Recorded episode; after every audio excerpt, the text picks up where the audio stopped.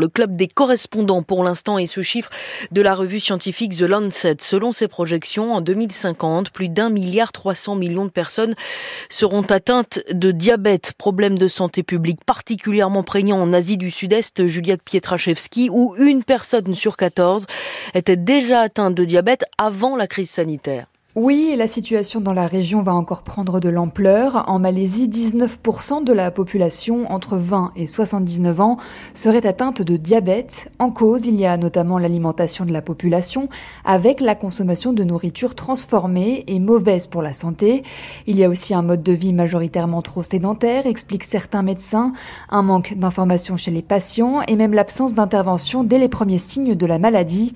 En Malaisie, toujours, la prévalence de l'obésité chez les enfants a plus que doublé en 10 ans. Et le problème, c'est que ce public a quatre fois plus de risques de développer un diabète à l'adolescence.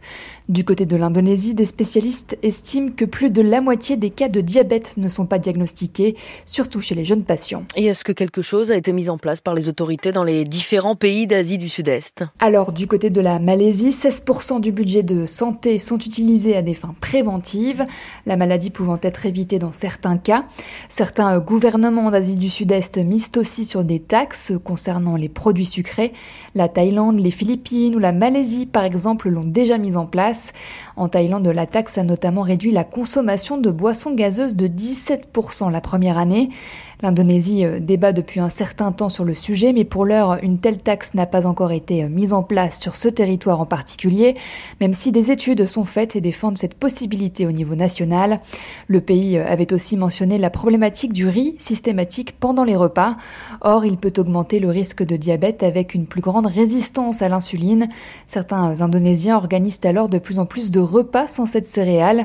Les médecins de cette région du monde rappellent toutefois que l'effort doit aussi être mis sur euh, la sensibilisation hein, de la population en matière de diabète, sachant que la maladie provoque aussi des problèmes cardiovasculaires, des problèmes encore plus nombreux qu'il y a dix ans, notamment en Malaisie. Et Juliette Pietraszewski, merci. En, Australie, à présent, Grégory Pless, vous êtes à Sydney.